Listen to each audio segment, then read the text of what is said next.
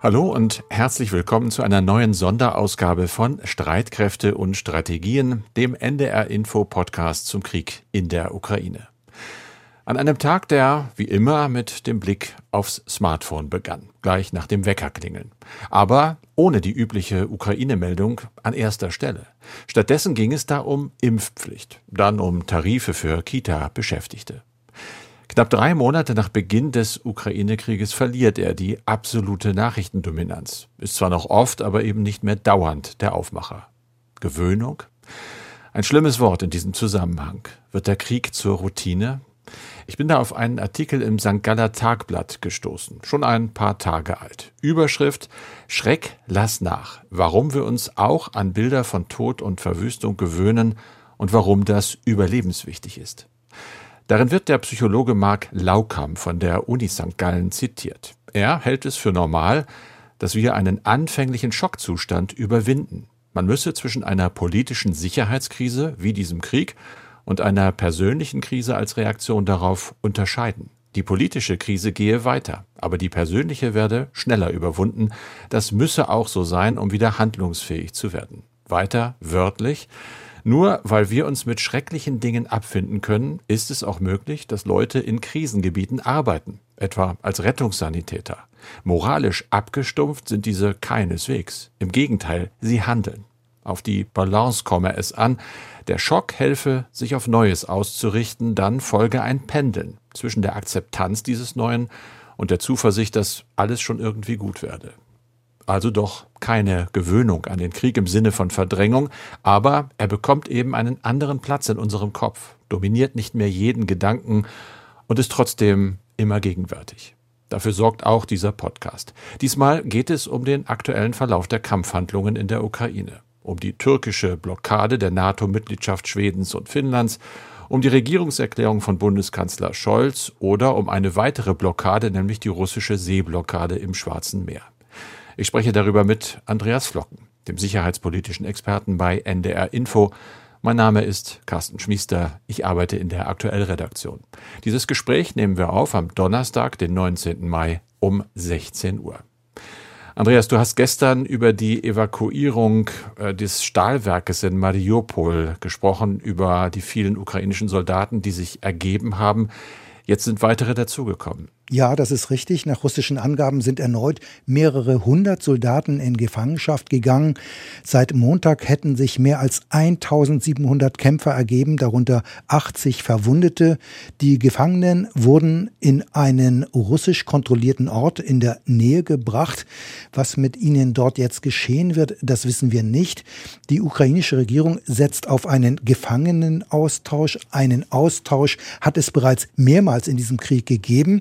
Offen ist allerdings, ob es den auch für die Kämpfer aus dem Stahlwerk geben wird, denn unter den Gefangenen befinden sich auch Soldaten des Assow-Regiments und russische Behörden haben mehrmals betont, dass sie einen Teil der Gefangenen nicht als Soldaten, sondern als Neonazi-Kämpfer ansehen würden.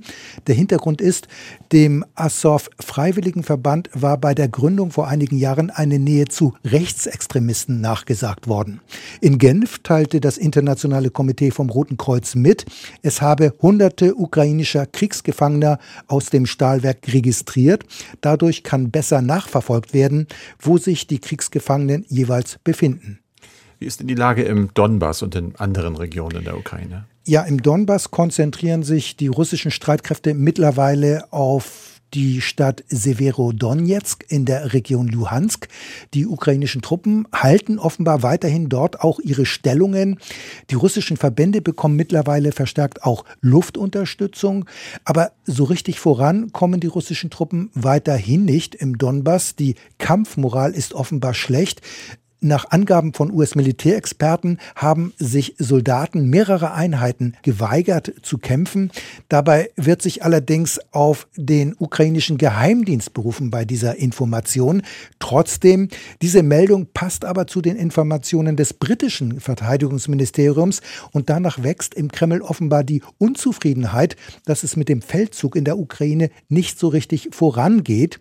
Daher seien inzwischen anscheinend hochrangige russische Befehlshaber abgelöst worden, unter anderem auch der Chef der Schwarzmeerflotte. Und um den russischen Generalstabschef Valery Gerasimov gibt es ja seit geraumer Zeit Spekulationen. So war er auf der Militärparade am 9. Mai nicht zu sehen. Das britische Verteidigungsministerium geht aber davon aus, dass er weiter im Amt ist. Unklar sei aber, ob er weiterhin das Vertrauen von Putin habe. Und von der Ukraine geht es jetzt in die USA. Carsten, du beobachtest ja das Tauziehen um den von Schweden und Finnland offiziell beantragten NATO-Beitritt. Da steht die Türkei weiter auf der Bremse und blockiert das Aufnahmeverfahren. Es hat ein Gespräch gegeben zwischen dem amerikanischen Außenminister Blinken und seinem türkischen Kollegen Çavuşoğlu. Hat das was gebracht? Ist denn jetzt wenigstens eine Annäherung in Sicht? Also man redet miteinander, das ist ja schon mal was und eine Annäherung, ja wenn, dann glaube ich höchstens ein ganz bisschen, denn trotz der Gespräche mit den USA bleibt die Türkei vorerst bei dieser Haltung, nämlich den Prozess für einen Beitritt Finnlands und Schwedens in der NATO zu blockieren. Er habe Blinken, also dem amerikanischen Außenminister, noch einmal die Position der Türkei zur Norderweiterung der Militärallianz ganz klar deutlich gemacht. Das hat der Außenminister vor der türkischen Presse gesagt. Grundsätzlich bewertet Cavusoglu die Gespräche mit seinem US-Kollegen allerdings, und das ist vielleicht ein bisschen Annäherung, als äußerst positiv, denn Blinken habe gesagt, dass die Sorgen der Türkei legitim seien, also nicht die Bedenken sofort vom Tisch gewischt. Die Türkei hat Finnland und Schweden erneut, und das sind ja heftige Vorwürfe, die Unterstützung von Terrororganisationen vorgeworfen und beschuldigt insbesondere Schweden, Waffen an Kurden in Syrien zu liefern. Das ist nach wie vor der Knackpunkt, glaube ich, und da gibt es noch einiges zu verhandeln, zumal jetzt auch noch der türkische Präsident Erdogan nachgelegt hat und das Veto noch einmal verteidigt hat. Man habe den Verantwortlichen in der NATO gesagt, dass es beim Nein zum Beitritt Finnlands und Schwedens bleibe und so werde man auch weiterhin verfahren. Und dann der entscheidende Satz, er fügte hinzu, melden die Nachrichtenagenturen in der Türkei, Schweden sei ein wahres Terrornest. Das klingt im Moment naja, nicht wirklich nach Annäherung. Nee, das klingt nicht nach Annäherung. Nee. Nach Washington gereist sind auch die schwedische Regierungschefin und der finnische Staatspräsident, um mit Präsident Biden zu sprechen. Was sind denn da die Erwartungen? Ich denke, da wird sicherlich hinter verschlossenen Türen mal ganz Klartext geredet. Nicht? Klartext im Sinne von, äh, wie sind eure Positionen, wie reagiert ihr auf den Vorwurf und vor allem, wo könnt ihr euch auf die Türkei zubewegen? Es ist ja so ein bisschen im Raum, äh, der Verdacht oder die Vermutung, dass möglicherweise Schweden eine Erklärung abgeben könne, dass man künftig mit nachgewiesenen Straftätern aus kurdischen Kreisen vielleicht etwas härter umgehen werde. Da geht es ja auch um die Auslieferung, die die Türkei beantragt hat von Verdächtigen. Also da ist Verhandlungsmaterial, darüber wird gesprochen, da wird abgeklopft, wie weit geht ihr vielleicht, was können wir der anderen Seite anbieten. Generell äh, ist es aber auch ein Kennenlernen natürlich noch einmal ein Bestärken der gegenseitigen Standpunkte. Und Biden wird den beiden äh, das sicherlich auch sagen, was er der Öffentlichkeit schon in einem Pressegespräch gesagt hat. Er hat nämlich gesagt, ich glaube, das geht schon okay mit dem NATO-Beitritt. Er geht davon aus, dass mit Verhandlungen mit der Türkei letztlich äh, der Widerstand ausgeräumt werden kann. Und allgemein wurde ja auch schon in den letzten Tagen einfach vermutet, dass Erdogan den Preis für sein Jahr so hoch wie möglich treiben möchte. Da wurde ja auch schon von einer Basar-Mentalität gesprochen. Wir kommen nach Deutschland. Bundeskanzler Scholz hat im Bundestag eine Regierungserklärung abgegeben zum außerordentlichen EU-Gipfel Ende des Monats. Anschließend wurde anderthalb Stunden lang debattiert. Es ging um den Krieg in der Ukraine, um den Kurs der Ampelkoalition und auch um die Kritik der Opposition. Carsten, du hast Scholz zugehört. Was waren denn die Kernaussagen seiner Regierungserklärung? Es gab natürlich einige ganz wichtig. Er hat der Ukraine auch weiterhin Hilfe versprochen bei der Verteidigung gegen Russland. Er hat allerdings gesagt, dass es einen schnellen EU-Beitritt für die Ukraine wohl nicht geben werde, und zwar aus Fairness gegenüber anderen langjährigen Beitrittskandidaten auf dem Westbalkan gebe es wohl keine Abkürzung. Das hat Außenministerin Baerbock ja auch schon mal gesagt. Allerdings heißt das jetzt nicht äh, eine Klatsche für die Ukraine, sondern laut Scholz werde sich die Europäische Union darauf konzentrieren, das Land jetzt schnell und pragmatisch zu unterstützen. Das geschieht ja auch mit vielen, vielen Milliarden, die aus Brüssel zugesagt worden sind. Zur Verteidigung, ja, ist er nicht wirklich äh, so genau geworden, dass er Waffensysteme genannt hat, aber er hat schon gesagt, dass auch die militärische Hilfe mit schweren Waffen in seinen Augen keine Eskalation sei, einem brutal angegriffenen Land bei der Verteidigung zu helfen. das sei eben das, was man machen müsse und das könne auch nicht als Kriegsbeteiligung ausgelegt werden. Das ist ein klares Statement des Kanzlers Kritikern gegenüber. Er hat gesagt, dass Putin immer noch glaube, dass ein Diktatfrieden herbeigebombt werden könne, aber so einen Frieden werde es nicht geben. Zum einen, weil die Ukrainerinnen und Ukrainer ihn nicht akzeptieren würden und wir, also die Deutschen, auch nicht. Er hat sich dann noch kurz auf die gestiegenen Preise in Deutschland bezogen und hat gesagt, die Bundesregierung werde allen Bürgerinnen und Bürgern zur Seite stehen, die im Moment unter diesen Preisen leiden. Niemand werde allein gelassen. Besonders aber wird es wohl Hilfe geben für Bürgerinnen und Bürger mit kleinen oder mittleren Einkommen. Da gibt es ja auch schon entsprechende Entlastungspakete der Koalition. Nach der Regierungserklärung des Bundeskanzlers gab es ja eine Debatte. Was war denn da von der Opposition zu hören?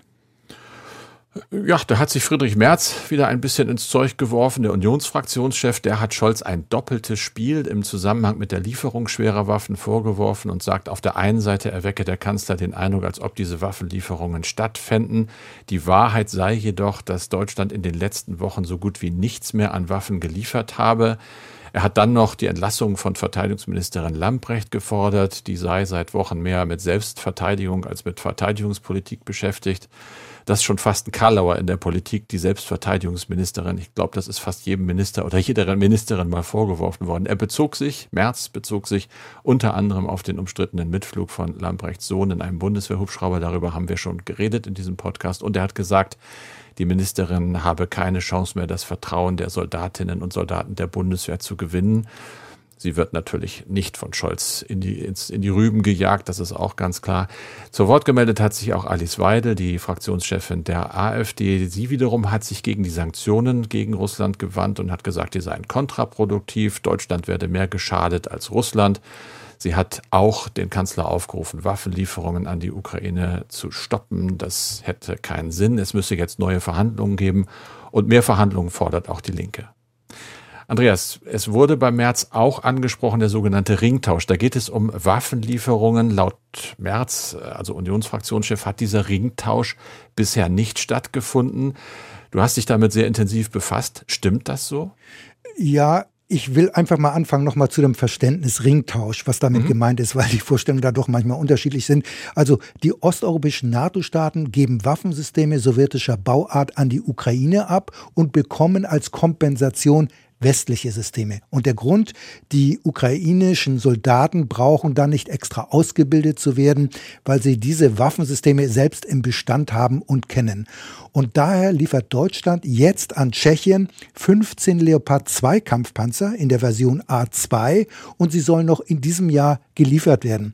Und dafür bekommt die Ukraine von Prag weitere T-72 Kampfpanzer. Wie viele, das ist nicht bekannt, aber insgesamt hat Tschechien etwas mehr als 100 dieser Kampfpanzer. Ein großer Teil steht allerdings im Depot. Und bei den 15 Leopardpanzern für Prag wird es aber vermutlich nicht bleiben, denn es gibt Verhandlungen über den Kauf von 50 modernen Leopard 2 Kampfpanzern. Erwähnen muss man aber noch, diese 15 Kampfpanzer für Prag kommen von der Industrie. Sie stammen also nicht aus Beständen der Bundeswehr, denn die Bundeswehr hat gerade mal etwas mehr als 200 Kampfpanzer und davon sind nicht alle einsatzbereit. Was ist denn aus einem anderen Ringtausch geworden, nämlich aus dem Ringtausch mit Slowenien? Da sollten ja eigentlich auch T-72 Kampfpanzer an die Ukraine gehen. Ja, von diesem Tausch hört man im Augenblick gar nichts, denn die Gespräche stocken ganz offensichtlich, denn Deutschland hatte Slowenien im Tausch Schützenpanzer Marder und Transportpanzer Fuchs angeboten. Das hat Slowenien allerdings abgelehnt, denn Kampfpanzer abzugeben und dafür Transport- und Schützenpanzer zu bekommen, das ist aus slowenischer Sicht kein fairer Deal. Hinzu kommt, dass der Marder fast 50 Jahre alt ist und ausgemustert werden soll, zumindest bei der Bundeswehr. Slowenien möchte stattdessen stattdessen im Gegenzug Leopard Kampfpanzer und oder den neuen Schützenpanzer Puma bekommen. Und dass jetzt Tschechien Leopard Kampfpanzer bekommt, das wird Slowenien letztlich nur bestärken, an dieser Position festzuhalten. Also ob Deutschland den Slowenen ein neues Angebot macht, das ist bisher allerdings nicht bekannt. Und Carsten, wir kommen nun nochmal zur Ukraine. Seit Ausbruch des Krieges ist das Land von See aus nicht mehr zu erreichen. Die russische Schwarzmeerflotte kontrolliert uneingeschränkt die Seewege und hat eine Seeblockade verhängt. Schiffe oder Waren können seitdem die ukrainischen Häfen nicht mehr verlassen, zum Beispiel in Odessa. Welche Auswirkungen hat das für die Reedereien oder Schiffsbesatzungen und wie ist die Situation überhaupt seerechtlich zu bewerten? Mit diesen Fragen hat sich unser Kollege Christian Wolf beschäftigt. Carsten, du kennst die Rechercheergebnisse unseres Kollegen. Wie ist denn aktuell überhaupt die Situation im Schwarzen Meer und im Asowschen Meer? Um das zu klären, hat Christian Wolf das Institut für Sicherheitspolitik der Kieler Uni besucht und dort hat er mit Johannes Peters gesprochen. Der leitet die Abteilung Maritime Strategien und Sicherheit. Und er hat nochmal deutlich gemacht, dass die Seewege auch nach dem Untergang des Flaggschiffes der russischen Schwarzmeerflotte, der Moskwa, weiterhin blockiert sind. Das russische Flaggschiff war ja von den ukrainischen Streitkräften von Land aus mit zwei Anti-Schiffsflugkörpern angegriffen worden. Die Moskwa sank schließlich. Eingesetzt wurden ja erstmals das ukrainische Waffensystem Neptun. Nun könnte man doch annehmen, dass dadurch die Handlungsmöglichkeiten der Schwarzmeerflotte eingeschränkt worden sind, auch mit Blick auf die Seeblockade. Ja, tatsächlich nur bedingt, denn der Untergang ist zwar auf der taktischen und operativen Ebene wirklich ein schwerer Verlust für Russland, weil die Moskwa ja eben die Luftabwehr im nördlichen Schwarzmeer organisieren sollte und dazu operieren seitdem die russischen Schiffe jetzt deutlich weiter weg von der ukrainischen Küste, eben aus Angst vor diesen Raketen, wie Johannes Peters vom Institut für Sicherheitspolitik uns erklärt hat. Sicherlich kann man sagen, dass die Russen nicht mehr ähm, in unmittelbarer Nähe der ukrainischen Küste operieren können, jedenfalls nicht gefahrlos, was natürlich die Möglichkeit einer wirklichen klassischen Seeblockade, also durch Schiffe vor der Küste, sicherlich minimiert. Fakt ist es aber dennoch so, dass die Russen außerhalb einer gewissen Reichweite nach wie vor sich frei bewegen können. Also das verstehe ich so, dass die russische Marine weiterhin Häfen wie Odessa blockieren kann, weil sie diese mit weitreichenden Raketen und Distanzwaffen durchsetzen kann. Das heißt, es sitzen nach wie vor viele Handelsschiffe in ukrainischen Häfen fest. Wie ist denn dort im Augenblick die Situation? Ja, also nach dem Verband deutscher Räder befanden sich bis vor kurzem noch so um die 60 Frachter etwa mit bis zu 10.000 Seeleuten in der Ukraine, darunter wohl auch Schiffe deutscher Reedereien. Wie viele genau das möchte der Verband allerdings nicht sagen. Und zwar, das ist die offizielle Begründung aus Sicherheitsgründen. Ein Großteil der Besatzung ist aber mittlerweile wohl vor dem Krieg in Sicherheit gebracht worden. Es gibt aber eben immer noch Leute, die in den Häfen auf ihren Schiffen bleiben müssen, in der Hoffnung, dass es dann einfach irgendwann mal irgendwie weitergeht. Die Schiffe müssen also in den Häfen bleiben und damit ja auch die Waren, die sie an Bord haben. Aber Frachter und Fracht gehören natürlich jemandem und da geht es mit Sicherheit um Werte, die in die Millionen von Euro gehen. Wie ist denn da überhaupt die rechtliche Situation, auch was die Seeblockade an sich angeht? Mit dieser Frage hat sich Christian Wolf an Nele Matz-Lück gewandt. Sie weiß gut Bescheid, ist nämlich Professorin an der Kieler Uni für Seerecht. Und sie stellt klar, dass Seeblockaden grundsätzlich ein legitimes Mittel im Krieg sind, allerdings unter bestimmten Voraussetzungen. Die rechtlich legitime oder legale Seeblockade sieht vor, dass neutrale Schiffe, also Schiffe anderer Staaten, notifiziert werden, denen das bekannt gegeben wird und dass sie die Möglichkeit haben, die ukrainischen Gewässer zu verlassen. Das heißt, ein Faustpfand, dass man Schiffe dort einfach festhält, die nicht mehr be- oder entladen werden können, das ist nicht vorgesehen, sondern denen hätte die Möglichkeit eröffnet werden müssen, ukrainische Häfen und Gewässer zu verlassen. Also, das ist so zu verstehen, den betroffenen Schiffen wurde keine Möglichkeit gegeben, ukrainische Häfen wie Odessa zu verlassen. Und daher ist die Seeblockade völkerrechtswidrig. Mhm. Aber was können denn die betroffenen Reedereien, deren Schiffe festsitzen, nun tun? Klagen gegen Russland? Ja, das wäre eine Möglichkeit, aber auch aus Sicht von Nele Matzlück schwierig, äh, denn diese, die Herausgabe der Schiffe zu versuchen, irgendwie juristisch durchzusetzen. Es gibt in Hamburg natürlich den Internationalen Seegerichtshof, aber ob dort eine Klage zumindest schnellen Erfolg hätte, das scheint eher unwahrscheinlich. Und auch andere Lösungen hatten bisher ja keinen Erfolg. So hatte etwa die IMO, das ist die Weltschifffahrtsorganisation, sie gehört den Vereinten Nationen an, vor Wochen schon sogenannte blaue Korridore gefordert. Diese Korridore sollten den verbliebenen Frachtern die Möglichkeit geben, wie eben angesprochen, die ukrainischen Häfen zu verlassen. Aber der Appell der IMO für freie Korridore zu sorgen, der ist bislang in Moskau, wie so vieles andere auch, auf taube Ohren gestoßen. Ja, und die Interviews mit Johannes Peters und Nele Matz-Lück, die stehen auch auf unserer Internetseite unter ndr.de-streitkräfte. Andreas, damit sind wir wieder bei den E-Mails. Und zwar hat Patrick Gerdes uns geschrieben, mich würde interessieren, ob die Bundeswehr in absehbarer Zeit personell aufgestockt wird. Da wir uns nicht dauerhaft auf die Amerikaner verlassen können, siehe Trump, wäre ein dementsprechender Schritt zum Eigenschutz ja notwendig. Als einwohnermäßig größtes, auch wirtschaftlich stärkstes Land Europas stehen wir in diesem Kontext ja auch in einer gewissen Verantwortung.